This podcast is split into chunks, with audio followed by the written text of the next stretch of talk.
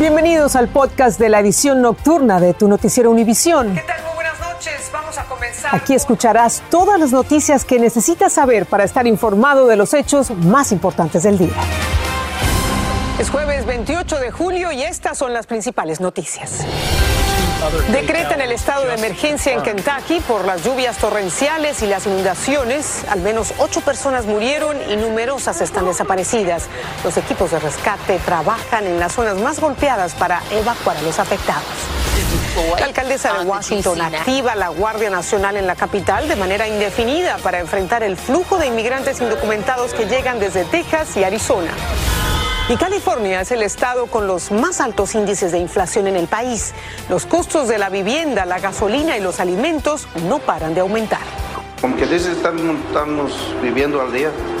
Pues es como nos la vamos llevando ahorita, sobreviviendo, como quien dice. Comienza la edición nocturna. Este es su noticiero Univisión Edición Nocturna con Patricia Yaniot y León Krause. Patricia, amigos, muy buenas noches. La naturaleza ha golpeado con devastación de verdad severa al estado de Kentucky. Al menos ocho personas han muerto y varias más siguen desaparecidas en lo que ya se considera el peor desastre natural en la historia de ese estado. Las autoridades declararon un estado de emergencia para enfrentar la devastación y equipos de rescate trabajan contra reloj para evacuar a cientos de residentes atrapados en zonas inundadas. Guillermo González nos tiene estas dramáticas imágenes de la situación. Las torrenciales lluvias que han provocado deslaves y fuertes inundaciones dejan hasta ahora al menos ocho personas muertas en Kentucky. El gobernador Andy Beshear declaró el estado de emergencia y activó la Guardia Nacional del Estado para enfrentar la situación. Dijo que la actual emergencia es la peor en la historia. Tres parques estatales han sido habilitados para albergar temporalmente a las víctimas de las inundaciones.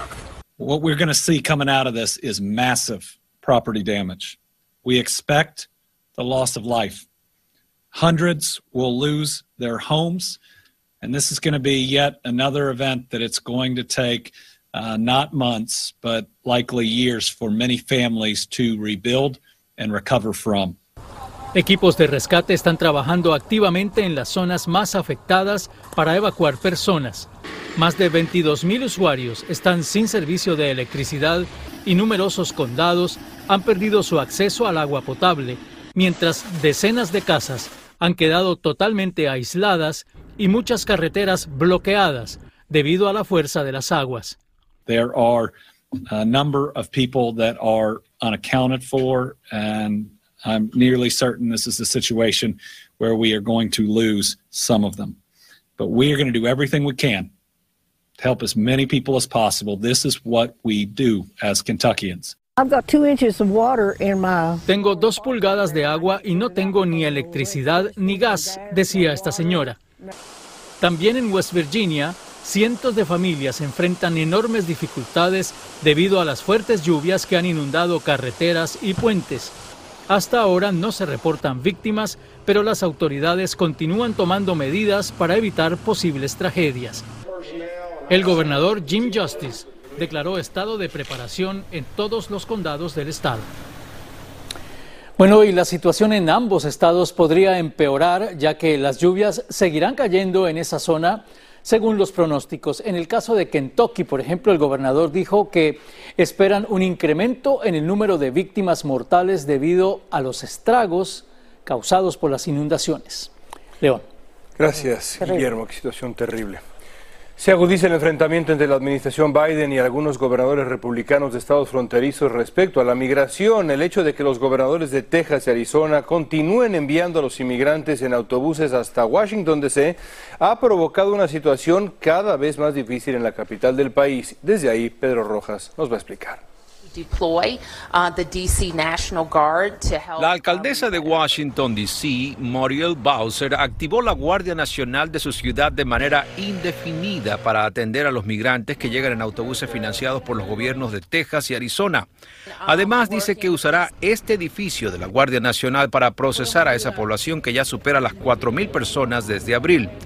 Residentes donan agua a quienes tienen dificultades para conseguir albergue. Colaborando con esto, con unas galletas, eh, y aquí estamos también repartiéndola también hasta los mismos de aquí, personas de acá, pues me entienden. Activistas dicen que toda ayuda es válida para atender la contingencia ya no, no, alcanza. Hay que reconocer de que en lugares como del río Texas ha aumentado el número de gente que está entrando, por lo tanto hay más gente que, que más buses. El gobernador de Texas, Greg Abbott, dijo en un comunicado, si la alcaldesa quiere una solución para esta crisis, debería pedirle al presidente Biden que actúe de inmediato para asegurar la frontera, algo que no ha hecho. Un congresista de Texas dice que los migrantes deberían ser procesados en la frontera del sur de México. Y si los vamos al final dejarlos entrar al país, que puedan irse a un aeropuerto, pagar su vuelo y que lleguen a su destino final. Y es que según la alcaldesa de esta ciudad, la masiva llegada de inmigrantes requiere una acción más contundente. Necesitamos una respuesta nacional y no una acción cuando es necesaria en ciudades o estados, dijo la máxima autoridad municipal de la capital del país. En Washington, Pedro Rojas, Univisión. Ahora nos vamos a la costa oeste. Y es que a pesar de que es el estado más rico del país, California enfrenta algunos de los índices de inflación más altos de todo Estados Unidos. Los precios de algunos alimentos básicos como los huevos o el aguacate están por las nubes y el precio de la gasolina es el más alto del país. Ante esta crisis, ¿cómo se las arregla el ciudadano común que vive de su trabajo para sobrevivir? Desde Los Ángeles, Dulce Castellanos nos tiene la respuesta.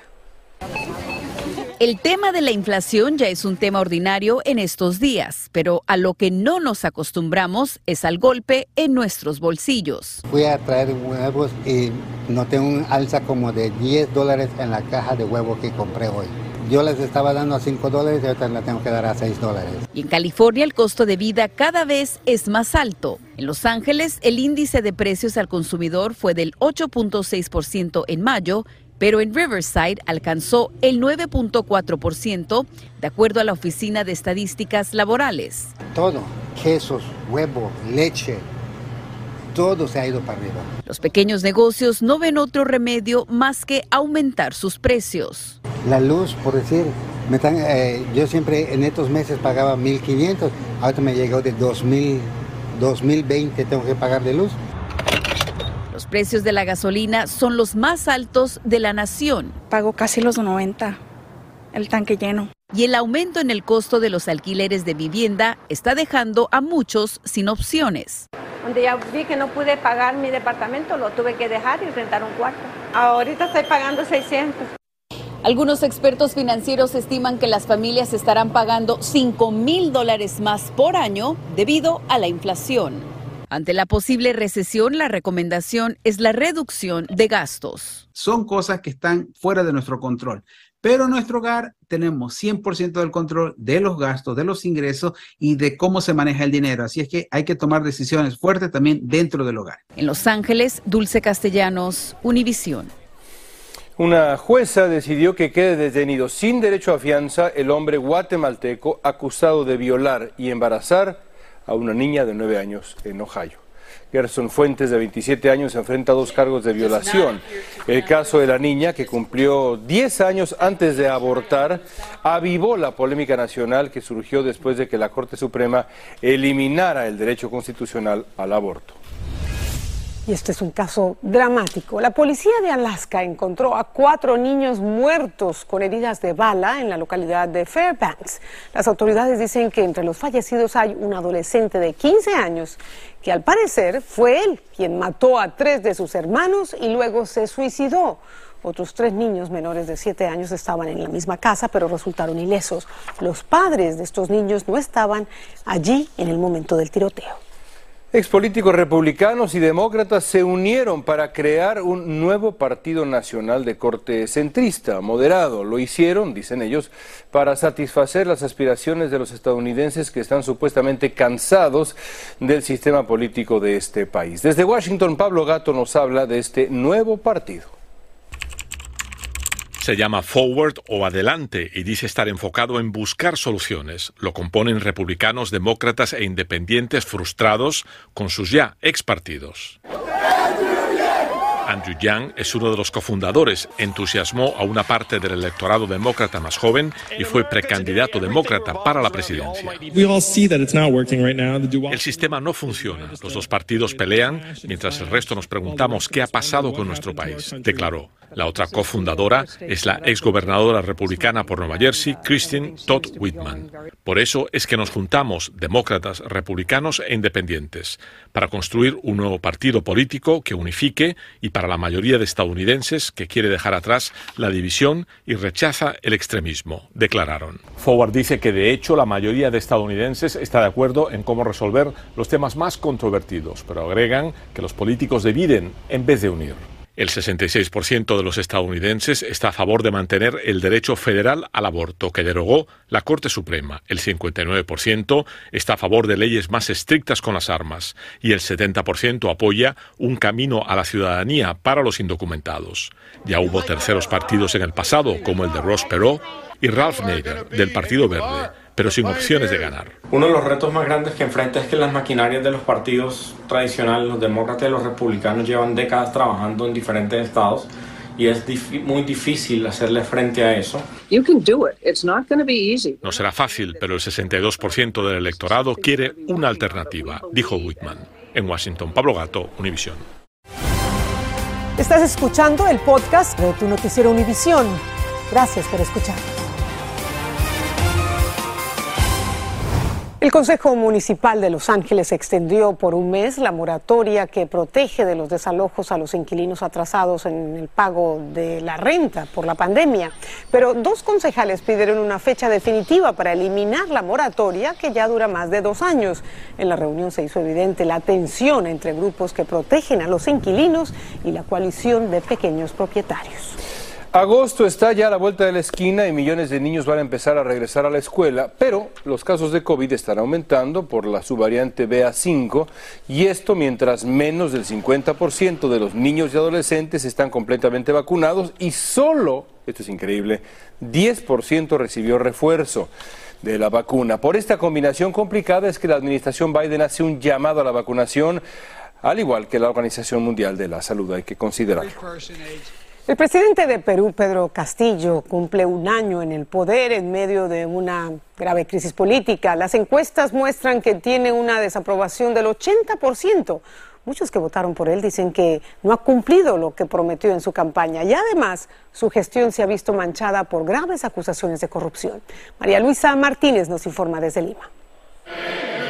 Aunque lucía sereno esta mañana y ya despojado de su característico sombrero, el primer año en el poder del presidente peruano Pedro Castillo lo encuentra a él y al país en la más profunda crisis política y social. Tenemos en el poder un presidente corrupto. Manifestantes en la calle le han reclamado airadamente el no haber cumplido sus promesas. Tras dos intentos fallidos de destitución en el Congreso y 50 cambios ministeriales, parece improbable que se mantenga en el cargo. Las acusaciones de corrupción en su contra no cesan, pero no parece dispuesto a reconocerlas. Este primer año he recibido una bofetada en una mejilla de aquellos que no aceptaron perder legítimamente en las elecciones presidenciales con el voto consciente del pueblo peruano. Pero en este segundo año no voy a poner la otra mejilla, sino extenderle la mano para trabajar juntos en beneficio del pueblo. Su secretario personal y mano derecha, Bruno Pacheco, estaba prófugo y se entregó a la justicia y amenaza con entregar pruebas de serios actos de corrupción del presidente Castillo, de su familia y su entorno más cercano. Desde anoche había manifestaciones de algunos de sus seguidores dándole respaldo. Bueno, para mí todo es una persecución que le están haciendo con tal de verla, porque ellos lo único que están buscando es la vacancia. En el Congreso hoy una congresista le gritó corrupto y se retiró del hemiciclo. La corrupción parece ser el denominador común que ahoga a la frágil democracia peruana. El desenlace de esta nueva crisis política está en manos de la Fiscalía, si logra presentar pruebas sólidas para acusar al presidente Pedro Castillo. En Lima, Perú, María Luisa Martínez, Univisión. El Papa Francisco continuó con su gira de penitencia por Canadá y hoy en la provincia de Quebec ofició una misa de reconciliación, donde la mayor parte de los espacios habilitados para los feligreses en la iglesia fue para los indígenas. María Antonieta Collins ha estado cubriendo para ustedes las actividades de Francisco en este viaje y nos tiene un resumen de la jornada de hoy.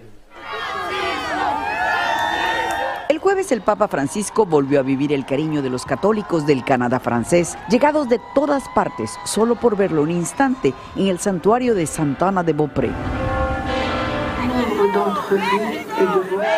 Satisfecho por la bienvenida de los quebecanos, atesoraba cada instante de sus recorridos en el papamóvil que le acercaban más al pueblo. El Papa ha hecho un gran esfuerzo para venir hasta acá y hacer ese gesto de pedir perdón. Entre quienes no quisieron perderse el momento estaban estas hermanas de la caridad de la Orden de la Madre Teresa de Calcuta.